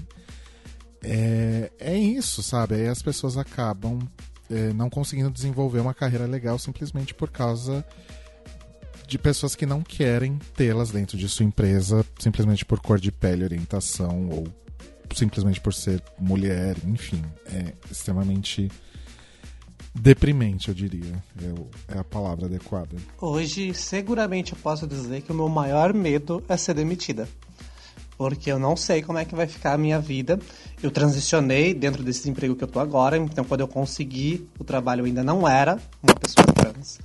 É, e eu não sei como que vai, esse mercado vai me receber a partir do momento que eu chegar e falar Oi Maria Luísa e identificarem que eu sou uma mulher trans. Uh, é, para mim é algo assustador de imaginar. Agora, para tentar quebrar um pouco de clima, que acho que toda vez que eu abri a minha boca aqui foi pra falar de desgraça, uh, o lado. O lado positivo de tudo isso que eu passo é justamente por eu ser uma educadora e estar lidando com adolescentes em grande quantidade na minha prática profissional é perceber como a convivência é, das pessoas e desses jovens, desses adolescentes, com uma pessoa trans, que no caso sou euzinha, uh, muda a percepção de quem convive comigo sobre o que, que é uma pessoa transgênera, uh, o que, que é uma mulher trans. Porque eu acho que existe sim pessoas que são, uh, como foi dito aqui por alguém que eu não me lembro exatamente quem, pessoas que praticamente se orgulham do preconceito que tem. Sim, existe, mas a maioria das pessoas eu percebo que são preconceituosas mais por um desconhecimento e porque foi vendido para elas uma imagem estereotipada completamente ridícula do que, que é uma pessoa trans, do que de fato por esse, esse ódio propriamente dito. E com os adolescentes em especial eu percebo muito desse movimento. Uh, no começo, quando eu assumo uma turma nova, eu não chego me apresentando, oi Maria Luísa, sou uma professora e sou uma mulher trans. Eu vou dando a minha aula normalmente e eu só sinalizo questões de transgeneridade quando eu começo a perceber que os tratamentos de pronome de gênero estão inadequados, o que acontece com bastante frequência, inclusive. Uh, mas aí quando a gente começa a conversar e explicar, e com a convivência do cotidiano, uh, chega um momento que a questão da transgeneridade deixa de ser uma questão. Eu sou apenas mais uma professora, como qualquer outra professora, para aqueles alunos. Inclusive dentro da Fundação Casa, que eu achei que eu ia encontrar resistência por parte dos meus alunos, por serem meninos, é, adolescentes, que vêm de uma situação de vulnerabilidade, que estão altamente contaminados por uma masculinidade super tóxica, mas ainda assim, com o diálogo, com a proximidade, com o convívio, você consegue mostrar para essas pessoas que você é um ser humano como qualquer outro, que tem as suas particularidades, como qualquer um tem, mas que não deixa de ser um ser humano. Eu não deixo de ser uma mulher como qualquer outra mulher, apesar de ser uma mulher trans. Então eu acho que quando se oportuniza que essas pessoas, como eu, é, estejam nos espaços, estejam aparecendo, sejam visíveis e possam estar convivendo cotidianamente com as demais pessoas sem ser demonizada, estereotipada, bestializada, é, a gente começa a desconstruir esses estereótipos, porque se a gente parar para analisar, a mídia mesmo joga muito contra as pessoas trans, contra LGBTs de um modo geral, né? Trazendo imagens estereotipadas numa novela, num comercial, num uma sketch de humor, seja onde for, e a pessoa nunca viu é, alguém trans e toma aquilo como verdade e quando tem contato com essa pessoa trans, a interpretação dela é contaminada por essa visão estereotipada que é, foi assim, vendida. A, assim como acontece com cadeirante, com qualquer pessoa com. com que, qualquer pessoa é, com alguma deficiência. Sim, exatamente. Inclusive, é, eu, eu costumo fazer muito esse paralelo com a questão das pessoas negras, mas eu acho que a transgeneridade ela pode também facilmente ser é, feita um paralelo com a vivência das pessoas com deficiência, é, sim. Invisibilizado. Por, por conta disso, porque são pessoas invisibilizadas, é, estereotipadas, sabe? Falta informação sobre, que eu acho que é um dos grandes pontos, né? Não se fala sobre, não se fala sobre transgeneridade, não se fala sobre é, as questões das pessoas com deficiências. E aí as, aí fica tudo no imaginário. Vira lenda. Comum. Exatamente, é uma lenda, né? Exatamente. Eu me sinto, às vezes, a caipora, sei lá, a mula sem cabeça. E as pessoas não entendem que não é responsabilidade da pessoa transgênero ou da pessoa é, negra ou da pessoa é, qualquer, cite aqui coloque qualquer minoria aqui na, na, na line uhum. educar você é sua responsabilidade se educar Exatamente. sobre todos os, os, tipos de, de, de, seres humanos do mundo e, e entender como é, melhor respeitar o espaço de cada um. É sua responsabilidade, não é responsabilidade dele. Aquelas pessoas que chegam e falam assim, ah, fica 20 mil perguntas. Tipo, meu, que a pessoa nem falou que você podia perguntar.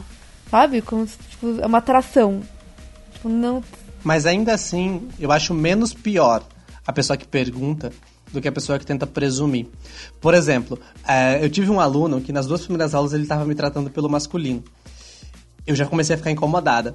Chegou na terceira aula, eu percebi que acho que ele sacou que tinha alguma coisa que ele tava, que tava fora do lugar. e aí ele veio conversar comigo e, perguntar para mim como que, como que qual que era a minha questão, como que eu gostaria de ser chamada. E assim, lógico, concordo plenamente. A gente não tem a obrigação de estar tá educando ninguém. Mas é mil vezes mais é, interessante a pessoa é, perguntar para sanar aquela dúvida do que tentar presumir presumir errado. Eu, por exemplo, para mim, ser tratada no gênero masculino é pior do que xingar minha mãe sabe? E a pessoa presumir e não se perguntar porque ela acha que ela não pode, eu acho que também é um problema. Eu acho que a gente só não pode cair justamente no erro de a pessoa achar que sempre vai ter algum LGBT, alguma pessoa com deficiência, enfim, alguma pessoa que tem uma questão que não é tão difundida, que ela vai ter que sempre se babar né, de quem não conhece e tá lidando. Mas em uma situação pontual ou outra, eu acho interessante, sim. Ah, eu, particularmente, um aí é uma opção de cada um. Né? É não me incomodo, sabe? Mas mesmo assim, que nem, por exemplo, outro dia também eu passei por uma situação engraçada. Eu tava saindo do trabalho junto com outro professor, a gente tava conversando, e aí eu percebi dois menininhos, pareciam ser bem simples, assim, devia ter no máximo que uns 9, 10 anos, andando do nosso lado, eu percebi que eles estavam cochichando entre eles. E eu já, eu já saquei ali no movimento que era sobre mim. Até que um dos dois veio e me cutucou e perguntou: Ei, você é menino ou menina? Do nada, assim, no meio da rua. Aí eu virei pra ele e falei, eu sou menina. Aí ele estalou os olhos assim, menina? Aí o outro falou, eu não falei que era menina? e aí eles ficaram, e aí eles ficaram nessa, sabe? Mas eu achei bonitinho, porque é mil vezes melhor. essa, era, é... essa era a ignorância que não é cruel, era só era inocente. Exatamente. É. Porque, porque já aconteceu, por exemplo, do, do, aqui no meu bairro mesmo. Eu sou uma, uma mulher trans da periferia. É, eu passar por aqui, eu escuto a criança da mesma idade me falando coisas horríveis. Entende? É, nesse caso, para mim, não foi ofensivo, não foi problemático, porque é justamente isso. Eu sei que eu não tenho essa passabilidade de si suficiente para olharem para mim e falar, é óbvio que é uma mulher. Então, pode ser que a pessoa fique em dúvida. Então, é muito mais decente perguntar do que tentar presumir e presumir errado. Ah, ok. Teve uma, uma empresa em que eu trabalhei, muito, muito, muito tempo atrás, eu trabalhava no call center. E, enfim, era um call center enorme, assim. E aí eu entrei e tal, e eu tenho, eu tenho uma postura em todos os lugares que eu, que eu trabalho, e que de certa forma se estende um pouco para a vida normal também, que eu sempre fico muito na minha e às vezes eu fico até um pouco sisudo demais. As pessoas acham que eu, que eu sou bravo que não pode falar comigo. E aí teve uma menina lá que durante depois de um bom tempo assim de de convivência, tipo depois de meses assim que eu tava no, trabalhando lá, e é o tipo de ambiente em que às vezes você não consegue conversar muito com as pessoas porque não dá tempo, né, de, de conhecer todo mundo. Aí um dia ela ficou sabendo que eu era gay, que eu tocava em banda e etc e tal. Ela virou para mim e falou: "Nossa, Rodrigo, eu quando eu te conheci eu nunca ia imaginar". Eu falei: "É mesmo? Por quê?" Ai, não sei, porque eu olhava pra sua cara eu achava que você era tipo um pai de família com cinco filhos, assim. E quando eu fiquei sabendo que você era gay, tocava em banda e que não sei o que, eu fiquei chocada. Nossa, menina. Não, que não que você não pudesse ser um pai de família com cinco filhos. Exato. Pois não sei, é. eu, eu acho que talvez eu me sentisse ofendido de ser chamado de macho hétero. Mas, não, mas sabe. É, é, eu até, fiquei, até achei bonitinho também o, o comentário. Agora, a única situação que eu vivi, assim, de. especificamente no, no ambiente de trabalho que foi bastante desagradável foi um negócio que acabou rolando meio que por minhas costas, assim. Foi numa outra agência que eu trabalhei, que era uma agência que estava passando por um processo de um processo de cisão, digamos assim. Era uma empresa que estava virando duas. Geralmente são duas, três empresas que fazem uma fusão. Nesse caso era uma empresa que estava virando duas. Vai entender. E aí, é, o cara que ficou responsável pela direção da, do braço que eu fiquei, que era o braço de agência, era um cara, tipo, super hétero escrotão, assim. O cara era italiano e aí veio pro Brasil e caiu lá de paraquedas. E todo mundo da agência tirava sarro da cara dele, porque ele era completamente perdido de tudo, assim, sabe? Aquelas pessoas que não sabem o que tá fazendo ali. E ficava o dia inteiro brigando com a mulher no telefone, era, era uma baixaria. E aí, um dia ele foi para uma reunião com um, um, outro sócio, que, que era o, o, dono do outro braço dessa, dessas duas empresas aí. E junto foi a menina que trabalhava na mídia. Foram para uma reunião no cliente e tal. E aí, quando é, eles estavam voltando, quando ela chegou, ela contou pra gente que tinha rolado a seguinte conversa no carro. Ah, e aí, fulano, como é que tá lá a agência? Tá bom? Você tá dando tudo certo? O pessoal tá indo bem? Aí ele falou: olha, pra mim tá ótimo porque eu sou o macho alfa lá, né? Porque trabalha só eu, nove mulheres e dois viadinhos. Que era eu e o, e o, e o designer, que eram os outros únicos dois homens da, da agência. O resto era, eram todas mulheres mesmo. Ela me contou aquilo, eu falei, gente, não, não é surpresa, né? Porque escroto do jeito que ele era, é óbvio que esse é o tipo de pensamento que passava pela cabeça dele, mas ele nunca falou nada para mim. Então, eu, eu não sei se isso é melhor, se é pior, tipo. Porque acho que ele dependia muito do meu trabalho, sabe? Então acho que ele nunca falaria algo e correndo o risco que eu fosse levantar. Ah, é? Então tchau. Não sei. Aí eu fiquei pensando, nossa, o que, que eu faço, né? Chamo ele para uma conversa, ou já meto um processo logo de uma vez. Na época eu trabalhava como CLT nessa agência, então daria para fazer alguma coisa. Agora a CLT está praticamente morta, né? Mas aí a menina que me contou isso, ela implorou muito para que eu não falasse nada, porque é óbvio que ela que ia ter me falado, né? Não teria outra pessoa que poderia ter me contado essa história E ela ia se ferrar, e ela não podia perder o emprego, porque, ah, eu vou casar, e a gente tá pagando as coisas do casamento, blá blá blá, enfim. Aí eu falei, ai, tá bom. Foi passando, a raiva foi passando. Aí a menina, no fim das contas, casou em Paris, então não sei até que ponto aquele emprego era tão importante assim, porque casar em, em Paris deve ser muito mais caro do que o que o salário dela pagava, mas enfim. E aí eu dei o troco no dia que eu saí dessa agência. Porque surgiu uma outra oportunidade, me fizeram uma proposta. E eu resolvi sair, falei, não, eu vou sair e tal. E ele me ofereceu mundos e fundos e aumentos e não sei o quê. E eu falei, olha, não, eu realmente não quero ficar, não é uma questão de salário, não é uma questão de benefícios, eu simplesmente quero ir para essa outra oportunidade porque eu acho que vai ser melhor para mim. E ele falou: Ah, mas você não acredita nessa agência? Agência onde eu estava trabalhando, né? Agência dele. Mas você não acredita nessa agência? Eu falei: Olha, com a sua gestão eu não acredito. Aí levantei e voltei para minha mesa para arrumar minhas coisas. Mic drop. Turned Acho... off for what? Foi a, foi a melhor forma de dar um troco nele. Mas eu, enfim, eu devia ter feito alguma coisa e foda-se o casamento em Paris da menina, sabe? eu quero aproveitar essa sua história para poder para poder dar o meu momento de rage no homem hétero, que é o seguinte, uma coisa que eu percebo muito. O, o comportamento do homem hétero, ele só é corajoso quando ele tá em bando. Quando ele tá sozinho, dificilmente ele vai vir falar alguma coisa na tua cara, ele só fala pelas costas. Comigo Fato. aconteceu também. Eu queria contar só mais um caso rapidinho, que é por que, que eu saí da Fundação Casa, né? Porque eu parei de dar aula na Fundação Casa. Eu dava já aula lá pela instituição que eu trabalho, né? Pelo Senac. E eu saí de lá por conta de um, de um caso de transfobia com um funcionário da Fundação Casa. Eu estava lá dando aula tranquilamente, pleníssima, para os meus alunos que super me respeitavam. Daí a gente chegou lá para poder tirar é, os alunos, alguns alunos para tomar medicação e tal, dos negócios que tinha lá. E aí no que ele foi pedir licença, ele me chamou de senhor. O sangue já subiu, eu virei para ele e falei: "Senhor não, é senhora". Daí ele falou: "Para mim é senhor".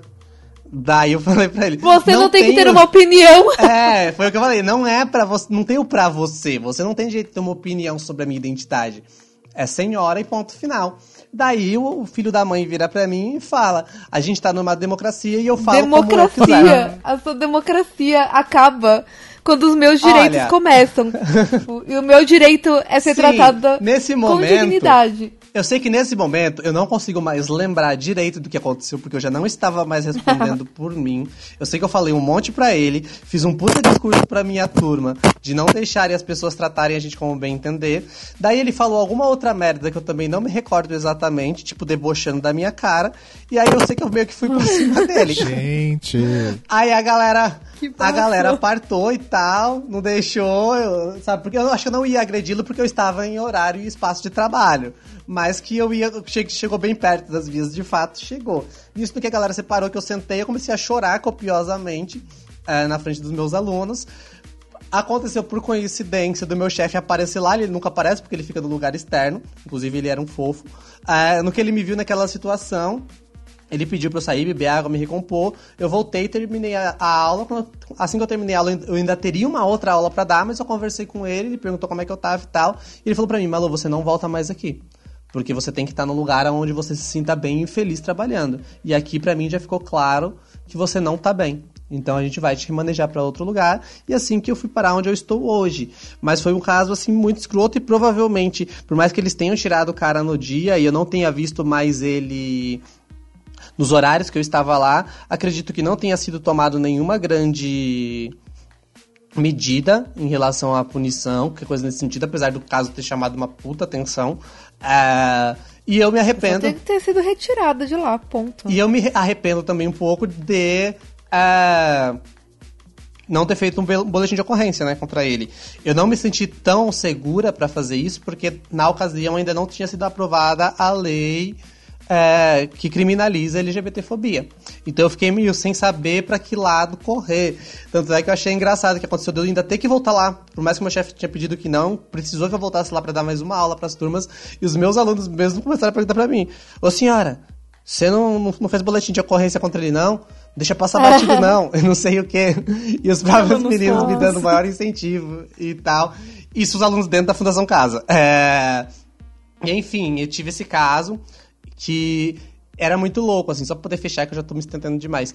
É, ao mesmo tempo que a instituição pela qual eu sou contratada me trata de uma maneira completamente adequada, o parceiro estava completamente despreparado por ainda ter uma visão e é institucional que é bastante retrógrada e preconceituosa, né? E, nossa, eu fiquei péssima, assim, por dias.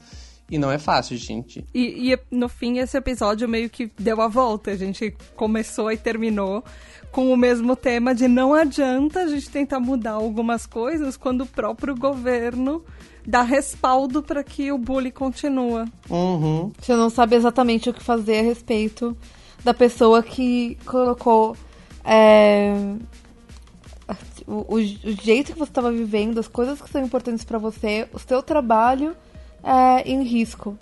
É, tipo, e, e Agora pelo menos tem a Por lei. Por causa de um preconceito babaca. Ele, ele, ele tipo, uhum. ele, ele, tirou, ele saiu do. Ele, ele teve o esforço pra ofender outra pessoa. Gratuito.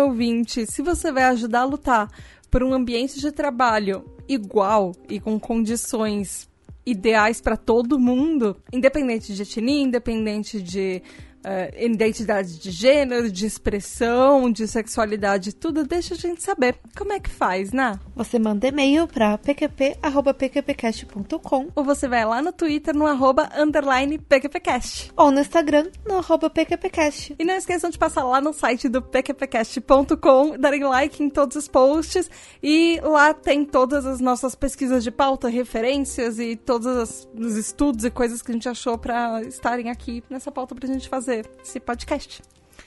Malu, muito, muito, muito, muito obrigada por vocês participarem. Ah, eu gravaria por mais três dias essa pauta. eu quebraria o recorde de 15 dias gravando um único podcast. Olha eu acho que ia, ia ter assunto, hein? Aí, Com certeza. Aí. Ai, gente, por favor, deixe os contatos de vocês. Como é que faz para quem quiser conversar mais com vocês, conhecer os trabalhos de vocês? Passem os contatinhos, por favor. Bom, os meus contatos é muito fácil, na verdade. É Malu Complica toda a vida. Qualquer rede social, Instagram, arroba Malu Complica, é onde eu tô mais. É, facebook.com barra Malu Complica, meu perfil pessoal. É, Twitter não uso, sou da terceira idade geriátrica nesse sentido, mas é Malu Complica também. E tem o blog, né, malucomplica.wordpress.com. É, e é isso. Uh, bem facinho. Acho que não tenho mais uh, nenhum outro contato que eu esteja me lembrando. Quem quiser me achar pode ir no Twitter ou no Instagram, arroba Leite Cruz. E pode ir lá ouvir o The Library is Open, que é o podcast que eu faço com o Telo e com o Cairo, sobre política, cultura, cidadania e saúde LGBTQI+, e também sobre RuPaul's Drag Race, que graças a Deus está em hiato neste momento. Vamos ver por quanto mais tempo. E... Nem fala isso muito alto. Porque é. daqui a pouco emenda mais um, um, uma, mais uma temporada. É, tá chegando aí, né? Enfim. É, nosso site é thelibrariesopen.com.br. Tem o Twitter e o Instagram, que é Tlio Podcast, T-L-I-O Podcast. E obrigado, meninas, mais uma vez pelo convite. Eu amo, amo, amo gravar com vocês sempre. Ai, a gente também. Vocês ouvintes, que são incríveis. Sim, não, vocês são demais, sério. E ouvintes, inclusive, se vocês quiserem ouvir uh, as duas outras pessoas com quem o, o Rô faz o Libraries Open, o Cairo participou do episódio sobre masculinidade tóxica e o Telo participou sobre o episódio de abandono parental foram dois ótimos episódios também, foi. inclusive. Episódios maravilhosos, inclusive. Ah, eu queria dizer também que quem, quem tiver interesse, e que seja em São Paulo, por favor, que, que quiser me chamar para palestras, rodas de conversa sobre identidade de gênero, sexualidade e tal, eu faço esse trabalho também. Vou em todo lugar, desde, sei lá, é, grandes corporações até o quintal da tua casa tá? A gente faz também, é só me chamar. E queria também agradecer por mais uma vez estar aqui. Eu adoro participar do PQPcast, adoro todos Ai, vocês. gente, a gente gosta muito de vocês dois, é sério. Muito, muito Malu, de vou, vou- já, que, já que não tem mínimo, vou te chamar pra você falar lá na Kairos, então. É a pequenininha. Pode chamar, pode chamar, a gente vai. Vamos conversar. Vou só falar com a E Meg. me fala antes, quando, tá? porque eu vou participar dessa. eu, quero, eu quero assistir. Vou, falar- vou só falar com a, com a Meg a gente, e, e eu entro em contato com você. A Meg é minha sócia. Belezinha. Eu não, não decido sozinha. Beleza. Tá bom. E Malu, Rô, quem que a gente vai mandar pra PQP hoje? Façam as honras, por favor. Vai, Aí Malu. cê- Eu sempre esqueço desse momento. Vai. Eu também, eu também esqueço, fui, fui pega de surpresa. Peraí, deixa eu respirar um minuto pra poder pensar. Eu quero mandar pra PQP todos os transfóbicos de plantão que vão desde feministas radicais até macho hétero escroto é, que não nos respeitam enquanto as mulheres que nós Ó. somos. Arrasou muito. O meu é um pouco mais light, mas ele diz respeito ao que está acontecendo aqui neste momento. Eu quero mandar para PQP aquele jornalista que falou que os podcasts brasileiros são inferiores aos americanos ou algo assim. Ah, a treta. Nossa, eu não sabia ah, é, teve, teve. então, a- aconteceu essa treta. Enfim, a, a É a gente se me- dedica muito para colocar nossos podcasts em pé e fazer um conteúdo legal e manter frequência sem ganhar um tostão. É, eu então, ia falar isso, respeito assim. com o nosso trabalho. No, no- na hora vaga, quando Uhum. a gente consegue e sem ganhar um real de retorno. E não dá é. pra comparar podcast Eu brasileiro caseiro que a gente faz com os ca- podcasts milionários que as Ah. pessoas têm. e Elas são, pagam um salário pra elas fazerem aquilo. E aqui também não tem muita cultura do podcast, É, né? É um negócio é. que ainda tá expandindo, né? Tanto é que eu falo de podcast com a galera, aqui na, na quebrada mesmo, ninguém Eu sabe que o que explicar é. que é tipo um programa de rádio. É, é bem E nessas. assim, é, os nossos podcasts, mesmo que sejam feitos assim, do jeito que dá, sem todo o investimento que os americanos têm, eu acho que a gente ainda faz conteúdos que dão de 10 a 0 naquele povo lá, É. viu? E é melhor editado, a trilha sonora é mais legal. Pois é. Eu queria, então, eu tava bem por fora, porque inclusive eu queria aproveitar deixa pra comentar que eu estava completamente desligada da podosfera. E a última, o último podcast que eu gravei foi a minha outra participação. Vem pra no podosfera, Malu! Malu, você precisa ter um podcast, sério. É, Malu- você pode chamar, inclusive, Malu Complica o seu podcast. Ah, não, não, para, gente, Eu- eu para. tinha os projetos, Maluco, acabou. Começa a participar do PQPcast, pronto. Sim, por favor. É, eu. A gente grava. A gente prefiro, grava na verdade, eu é, de prefiro. domingo, mas a gente grava também de, de semana quando você puder. Qualquer assunto, quando. Eu super Então, pronto. topo, eu super topo. Fechou.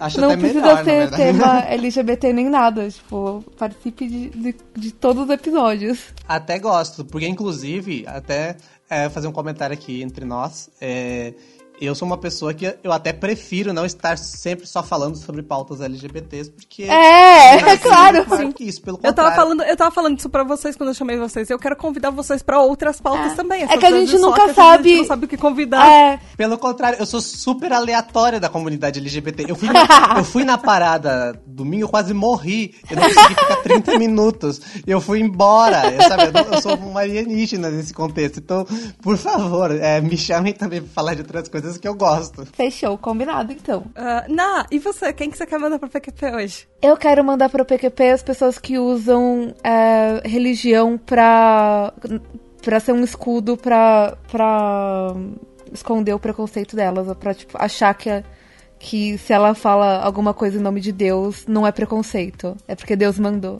Maravilha, adorei. Exato. Adorei. E eu quero mandar para o PQP todas as pessoas que usam de cargos, principalmente cargos políticos ou cargos que têm algum grau de hierarquia alto, para proibir pessoas de falarem de gênero, falarem de sexualidade, tentarem proibir a ONU de incluir a palavra gênero nas, ah, nas coisas, tentarem falar para é, para os próprios é, embaixadores pararem de falar sobre gênero e, e desincentivarem pessoas Arruma uma a falarem vida, sobre sério. isso. É.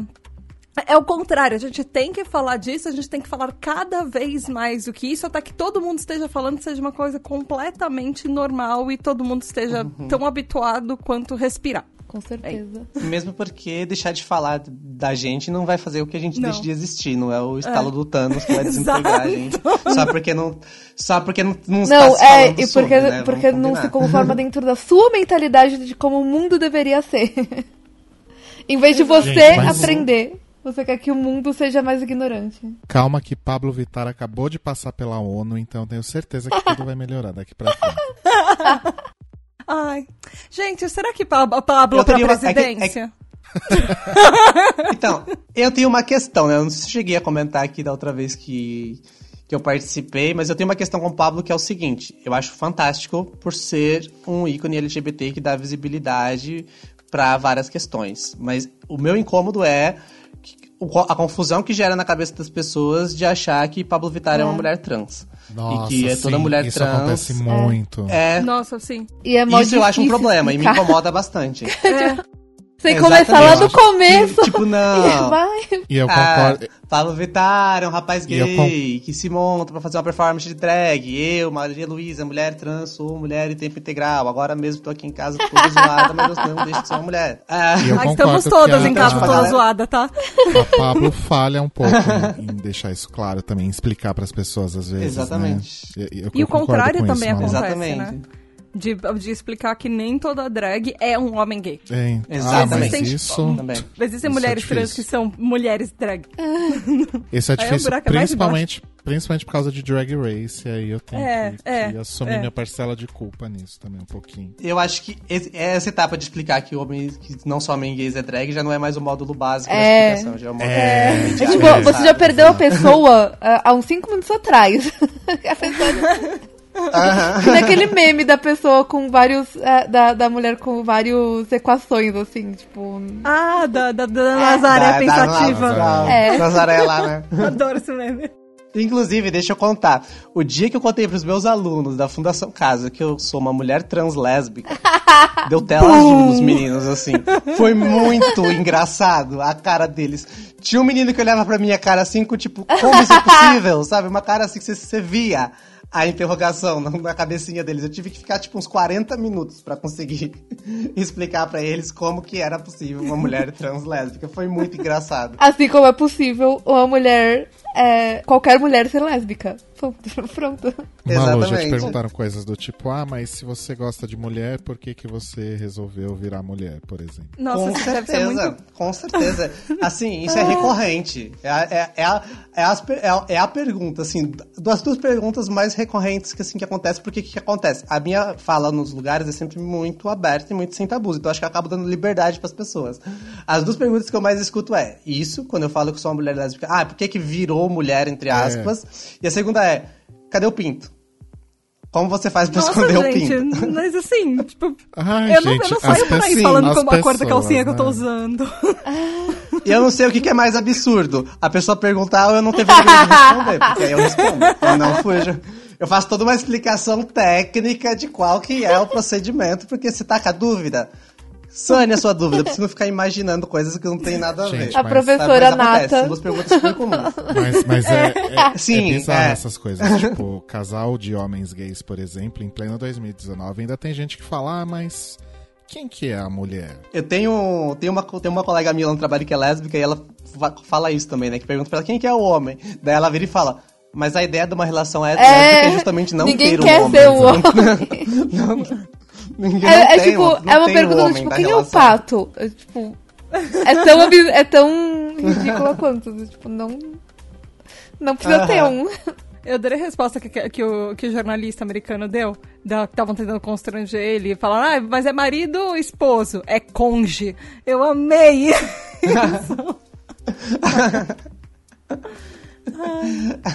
É conge. Ai, muito bom. Beijo da Tata e até segunda-feira que vem. Tchau! Tchau. Tchau.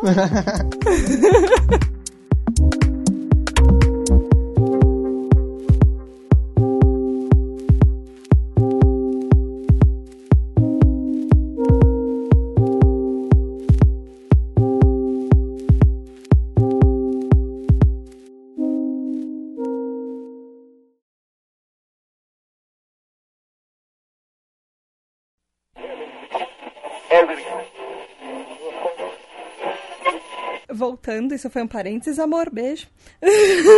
Agora os recadinhos. Olha, inclusive, deixa eu só fazer um outro comentário aqui que eu tô pensando já tem uns 15 minutos. Quero parabenizar o seu marido que dita. O, o meu namorado. Eu quero deixar aqui os parabéns, ele é um guerreirinho, porque conseguir editar isso daqui, deixar bonitinho, que nem fica quando a gente escuta. ah, ele é. Um trabalho é. assim. Incrível, maravilhoso, tá de parabéns. Nossa, ele é, Nós apreciamos ele é um muito o seu trabalho, viu, Andrei? Beijo, André. Beijo, amor. Eu preciso aumentar o salário dele.